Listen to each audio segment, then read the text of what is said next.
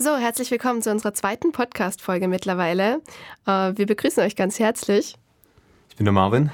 Ich bin die Alicia und heute haben wir nämlich zwei Gäste bei uns. Chiara, hi. Und die andere Chiara. hi. Die Chiara sind heute bei uns. Genau, heute dreht sich alles so ziemlich um das Thema Schule und zwar um die Waldorfschule im Speziellen. Aber damit starten wir gleich. Kesselgebruddel, Geschichte aus Stuttgart und Nomikschwätz von uns für euch.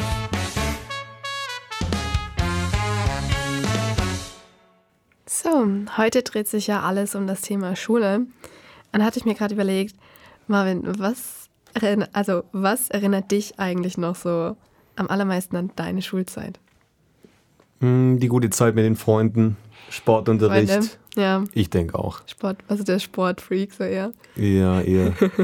Jetzt der, der Physik-Freak oder Chemie, das wurde alles abgewählt. Na, so, so. Ja. Um, ja, also ich war tatsächlich auf einem Musikgymnasium und bei mir war es, glaube ich, eher dann so, dass ich, ich habe wahnsinnig die Zeit geschätzt, wenn wir im Orchester zusammen Musik mhm. gemacht haben einfach. Das war, glaube ich, so mit das Allerschönste bei mir an der Schule.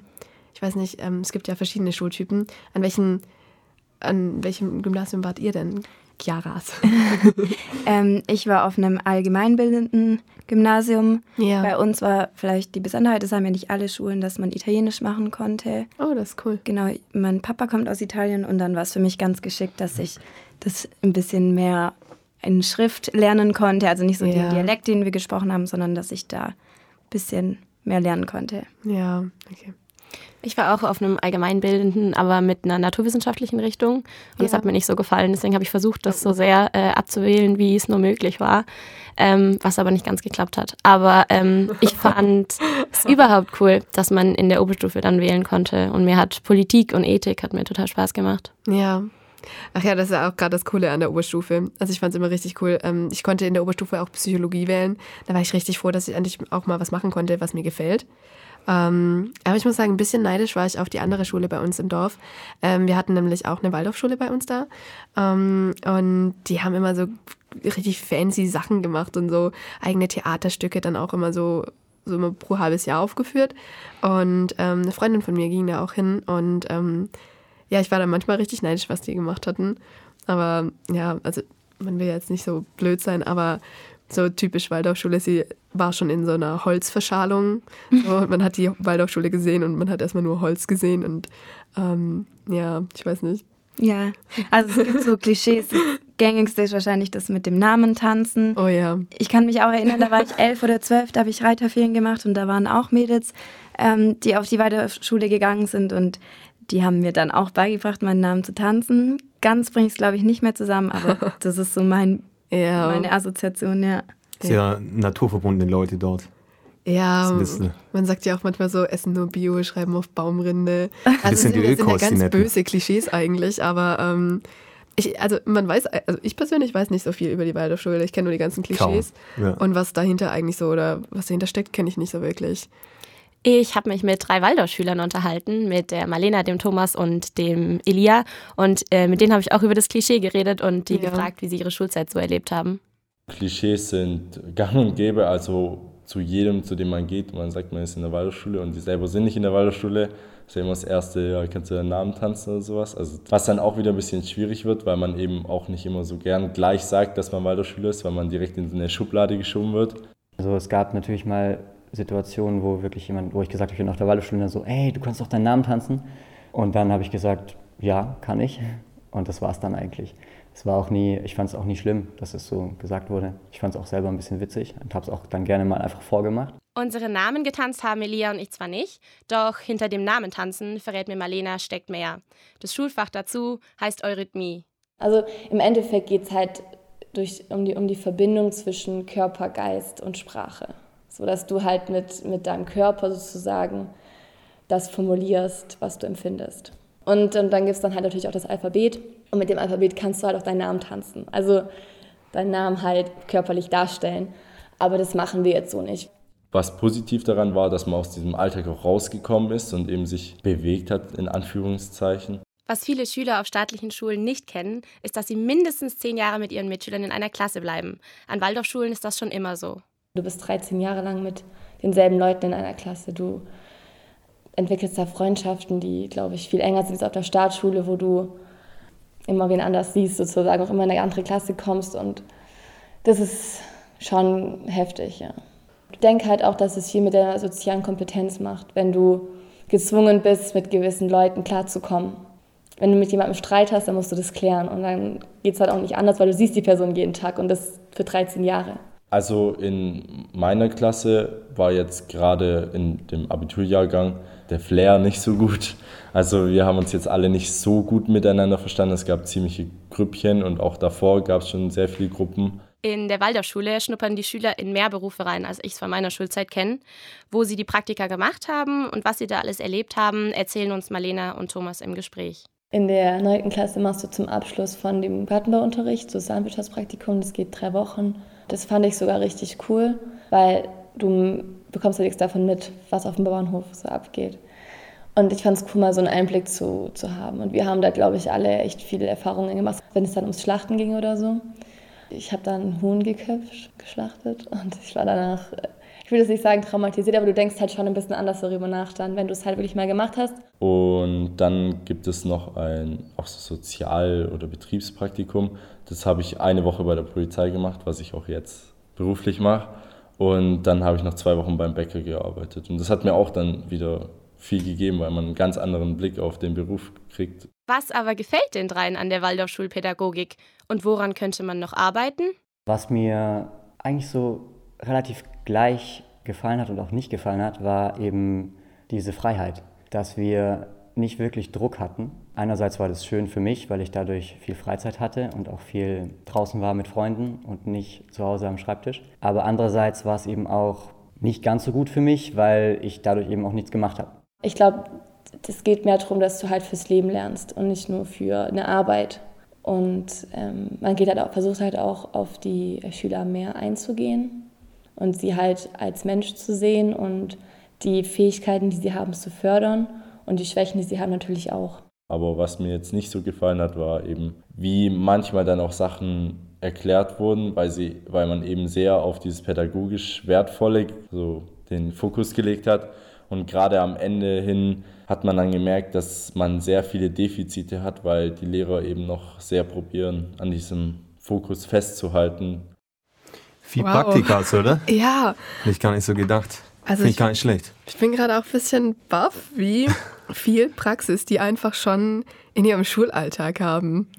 Also bin ein bisschen neidisch. Wir hatten halt damals, ich hatte es mit diesem Bogi, da waren wir halt zwei ja, Wochen stimmt. irgendwo und. Ja, so, so ein bisschen, wo kurz in was reinschnuppert, aber das war es genau. dann auch wieder schon so, ne? Ja.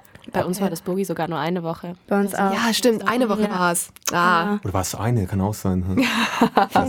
kürzer als. Ja, also die, die, die haben schon ein ziemlich cooles Programm. Also ich muss sagen, aber das mhm. ist halt auch genau das, man beschäftigt sich nie damit.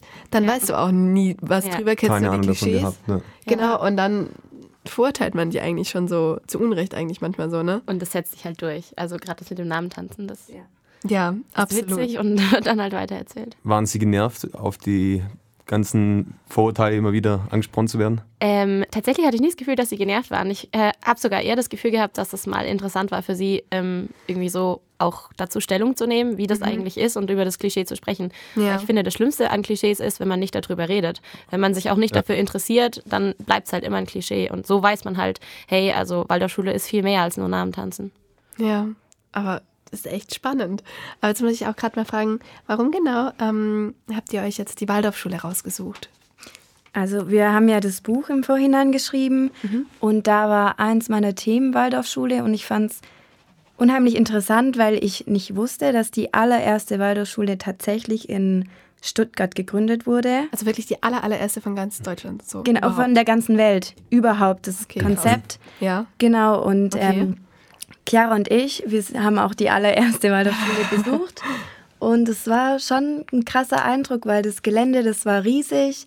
Ja. Da gab es einen riesen Schulgarten, da, ja. da gab es verschiedene Werkstätten. Wie war das für dich? Ja, also ich fand allein schon den Ausblick voll toll von der, von der Straße an. Da sieht man eigentlich auf ja. ganz Stuttgart ähm, von der Ulandshöhe aus. Und ähm, wie wir dann so auf das Gelände kamen, war das wie so eine Art kleines Dorf. Das fand ja. ich ganz goldig. Also da sind dann diese, die diese Holzwerkstatt, ähm, die Metallwerkstatt und äh, ein Haus, in dem sie Eurythmie haben. Dann gibt, ja. da wird, glaube ich, gerade noch ein Haus gebaut, wo dann Mittag gegessen werden soll. Ja. Hey, krass. Mhm. Also die haben ja wie so quasi, wenn man das jetzt mit einer Uni vergleicht, wie so einen ganz kleinen Campus. Ja, genau. Ja, so. ja. Das kann man so. Ja, also ich ja. habe jetzt gerade hier an unsere Tübinger Gebäude gedacht und dachte mir auch so, ja, Mensa ist da, Bibliothek und dann so andere Sachen, Seminarräume. Das ist ja richtig cool. Nur, dass es halt ein bisschen näher beieinander ist. Ja, gut, genau. das sind Vorteile. genau, und als wir dort waren, haben wir uns auch mit ähm, einer getroffen, mit einer Lehrerin, die Beate Kötter-Hahn die hat uns ähm, erzählt, wie eben der Alltag dort ist. Hat, ja. Wir haben erstmal Kaffee getrunken mit ihren Stündchen. Ach, und ähm, der ihr Vater, äh, also ihr Großvater war tatsächlich bei der Gründung dabei. Okay. Und ähm, genau, die hat uns mal. Wann, wann, war die Gründung denn? Die war 1919. Ah, okay. Da haben wir ähm, was vorbereitet. Das können wir abspielen lassen. Die erzählt nochmal, wie genau es zu der Gründung kam. Gerne.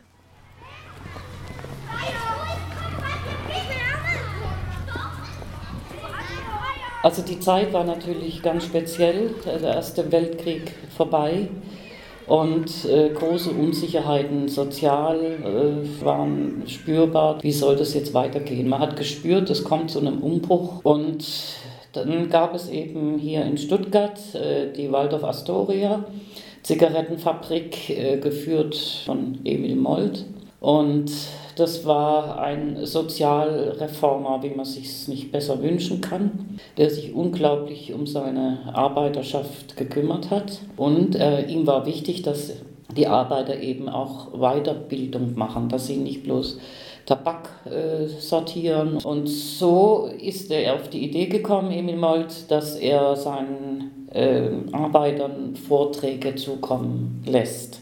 Und äh, da gibt es Bilder, also auch aus Erzählungen weiß ich es von meinem Großvater, der dort eben auch mitgearbeitet hat und Vorträge gehalten hat vor den Arbeitern, wie die auf riesengroßen Rollen und Ballen sitzen und dazuhören. Und Natürlich war das ein sehr äh, hochgestochener Stoff und äh, es war bald deutlich, dass äh, das viel zu viel wird ja, für die Arbeiter, die da 12, 14 Stunden arbeiteten und das dann noch aufnehmen sollten.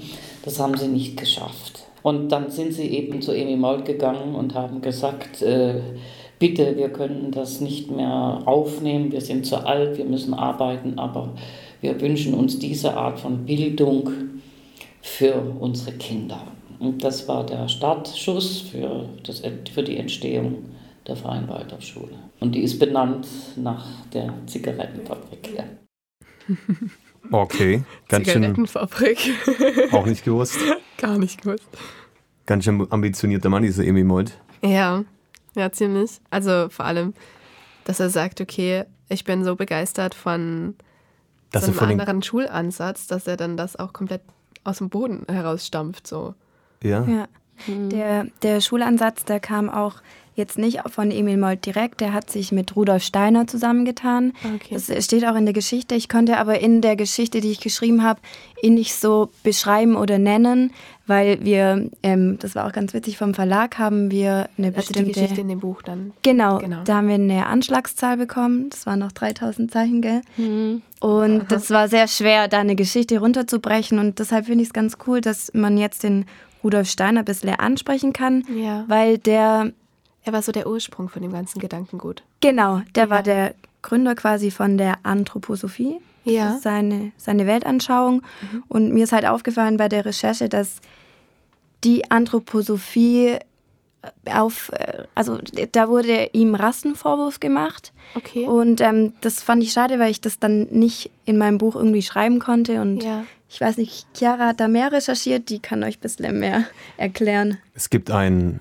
Zitat von, von Rudolf Stein, das sagte, die weiße Rasse ist die zukünftige, ist die am Geiste schaffende Rasse. Das klingt natürlich ziemlich brutal. Ja, genau. Das, das, sind auch genau solche Zitate, die ihm dann äh, irgendwann oder die ihm jetzt vorgeworfen werden. Okay. Ähm, in, in dem Zusammenhang wird er dann halt auch Rassist genannt. Und äh, ich glaube, hm. der Vorwurf kam in den 70ern oder so das erste Mal auf. Es war schwer herauszufinden, wann es das erste Mal aufkam. Ähm, äh, genau, weil man dann halt genau gesagt hat, ähm, dass es nicht ganz okay ist, was da zum Teil in seinen Schriften oder in seinen Werken steht. Und ähm, die Waldorfschule hat dann darauf auch irgendwann reagiert. In den, die hat ähm, 2007 die eine Stuttgarter Erklärung rausgebracht und ähm, hat sich da dann quasi von diesem Rassismusvorwurf distanziert oder mhm. distanzieren wollen. Aber bevor ihm jetzt quasi ähm, diese ähm, Rassismusvorwürfe gemacht worden sind, Anthroposophie, das ist ja seine Philosophie. Ähm, was war denn eigentlich so sein Grundkonzept oder ähm, für welche Werte stand denn ursprünglich eigentlich die also, Waldorfschule? Also, wenn man das runterbricht, wollte das der Steiner, der also der Schulort ein Ort war, wo alles stattfinden sollte. Ja. Die haben da auch ein Krankenzimmer und da soll quasi die, der Körper, die Seele und der Geist, die sollen vereint werden. Ah, okay, ja. nennt man dann auch Dreigliederungsbewegung mhm. und das ist der Kern, wenn man es jetzt okay. einfach runterbricht. Okay. Genau. Und davon waren halt manche sehr begeistert und wollten, ah, ich will da mein Kind auf die Schule, also gern mit solchen Werten genau, lassen. Ja. Und manche waren da eben Gegner. Absolut. Okay, krass. Wir haben auch mit dem Guido Ostermal gesprochen, mit einem Lehrer, der sich nochmal darauf bezieht, Chiara, was du gesagt hast. Hören wir da mal rein? Hm, da hören wir rein. Zur Verteidigung kann man allerdings sagen, dass das damals üblich war, so zu sprechen und äh, dass natürlich die, der Hintergrund, vor dem er spricht, und da sind wir dann bei ihm und dem, was er als Anthroposophie einfach ähm, an, an Weltanschauung ähm, sagt und vertritt, ähm, dass man diese Äußerungen eigentlich nur wirklich richtig verstehen kann, wenn man sich ein bisschen damit beschäftigt. Ja, aber es, es lässt sich halt nicht ganz, ähm, ganz aus der Welt schaffen letztlich. Es ist ein schwieriges Thema, weil man kann natürlich auch nicht von jedem, der da was liest von Steiner, verlangen, dass er jetzt gleich irgendwie 20 Vorträge durcharbeitet, um zu verstehen, wie dieser Satz gemeint ist. Aber man müsste dann halt vielleicht doch so ehrlich sein zu sagen, äh, dieser Satz ist aus einem bestimmten Zusammenhang gerissen oder man zitiert ihn halt gar nicht. Zumindest empfinde ich es als und viele andere auch als unlauter, wenn man das so rausreißt und dann so zitiert und dann sagt, er sei Rassist. Schon eine Wucht irgendwie. okay, warum ist das aus dem Zusammenhang gerissen? Na, er sagt eben, dass man das in den Werken von Steiner lesen soll. Also gerade das Zitat, was du jetzt vorher genannt hast, ja. wo es um die arische höhere Rasse in Anführungszeichen geht, ähm, dass das eben ähm, aus dem Zusammenhang gerissen ist. Okay. Weil viele, das ist ja auch das, ich finde es generell so, wenn man irgendjemanden ein Wort, also wenn jemand was sagt und der Kontext gar nicht genannt wird, dann kann man einfach jemandem was vorwerfen. Das ist ja generell so. Wenn ich irgend mit jemandem ein Gespräch habe und ich höre nur einen Satz und über den rege ich mich total auf und erzähle nur den Satz meiner Freundin weiter, ähm, irgendeinen Satz halt. Ja. Genau, und das ist, das meint der Ostermal. So stille Flüsterpost, so, und dann geht es immer weiter, weiter, weiter und kommt Genau, und man weiß gar nicht, an, so. wo, wo, wo ist der Kontext? Ja, Woher genau. hat man das überhaupt? Ja. Ich sehe das ein bisschen kritischer. Ich finde, ähm, äh, dass ja, okay, aus dem Zusammenhang gerissen, aber ich finde, dass es trotzdem Sachen gibt, die können auch aus dem Zusammenhang gerissen, stehen die ja irgendwie für sich ja. und mhm. weiß nicht, gehen einfach meiner Meinung nach nicht. Ich habe mich da auch mit einem Wissenschaftler, mit dem Helmut Zander, ähm, unterhalten. Der ist Professor für Religionswissenschaften an der Uni Fribourg in der Schweiz und der hat auch ein Buch über den äh, Rudolf Steiner geschrieben. Ja. Und der sieht das Ganze ein bisschen kritischer als der ähm, Herr Ostermey. Ja, Anthroposophen tun sich relativ schwer damit, die ganze Schärfe der rassentheoretischen Problematik zu sehen, weil es eben nicht nur ein Detail ist, sondern weil diese Evolutionstheorie das gesamte Werk Steiners durchdrängt. Deshalb versucht man solche Äußerungen als Unfälle, als einzelne Äußerungen abzutun, aber das wird nicht gehen. Und an dem Punkt tut sich insbesondere die Waldorf-Bewegung schwer, ganz klar zu sagen, das ist nicht nur ein Unfall, sondern das ist Teil der inneren Struktur von Steiners Denken und wir müssen nicht nur an einzelne Äußerungen, sondern an die Struktur des Systems heran. Die Waldorfschulen haben sich von grundlegenden Äußerungen distanziert, aber das betrifft einzelne Äußerungen und nicht das System. Okay.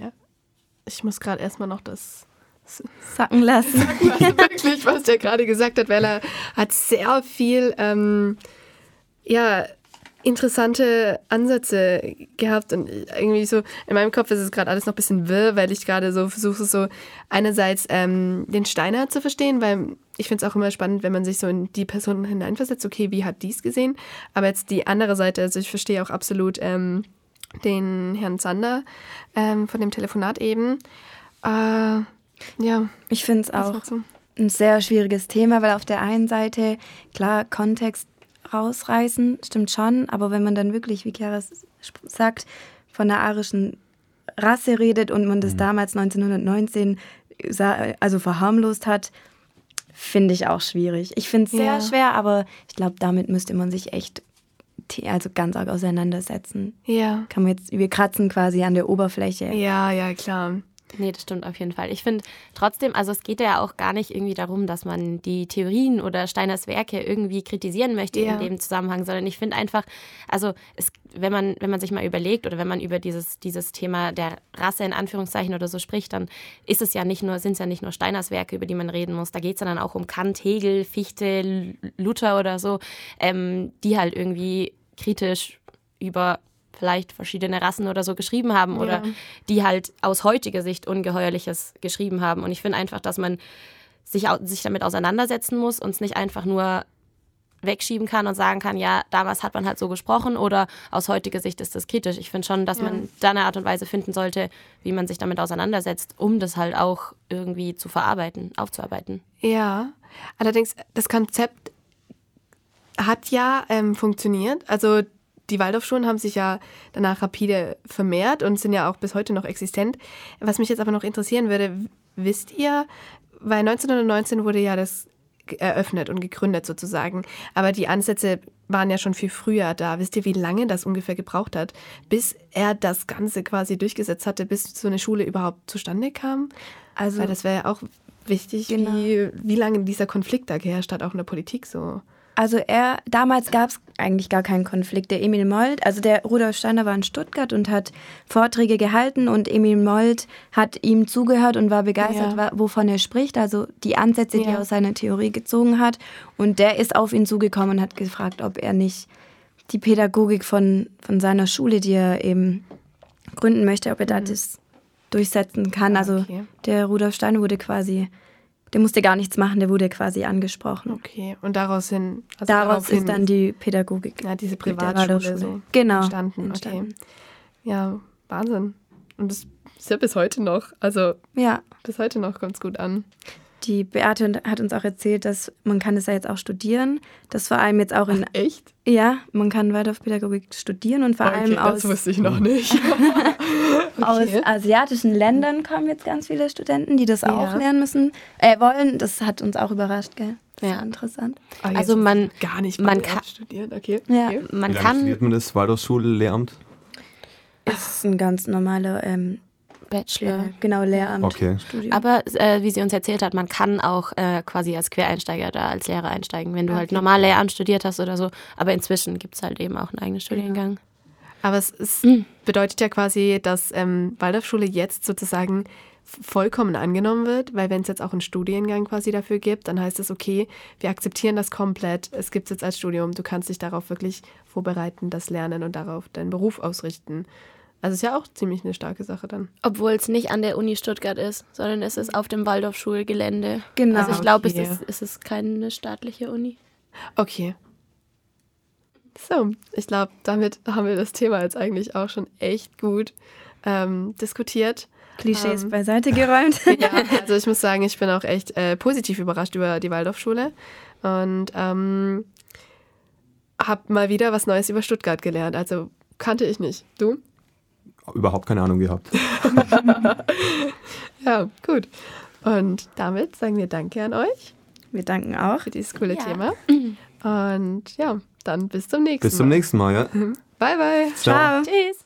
Dieser Podcast ist eine Produktion der Uni Tübingen. Für mehr Infos schaut doch mal auf unseren Social Media Kanälen vorbei oder schreibt uns eine Mail an kesselgebruddel der Podcast at gmail.com.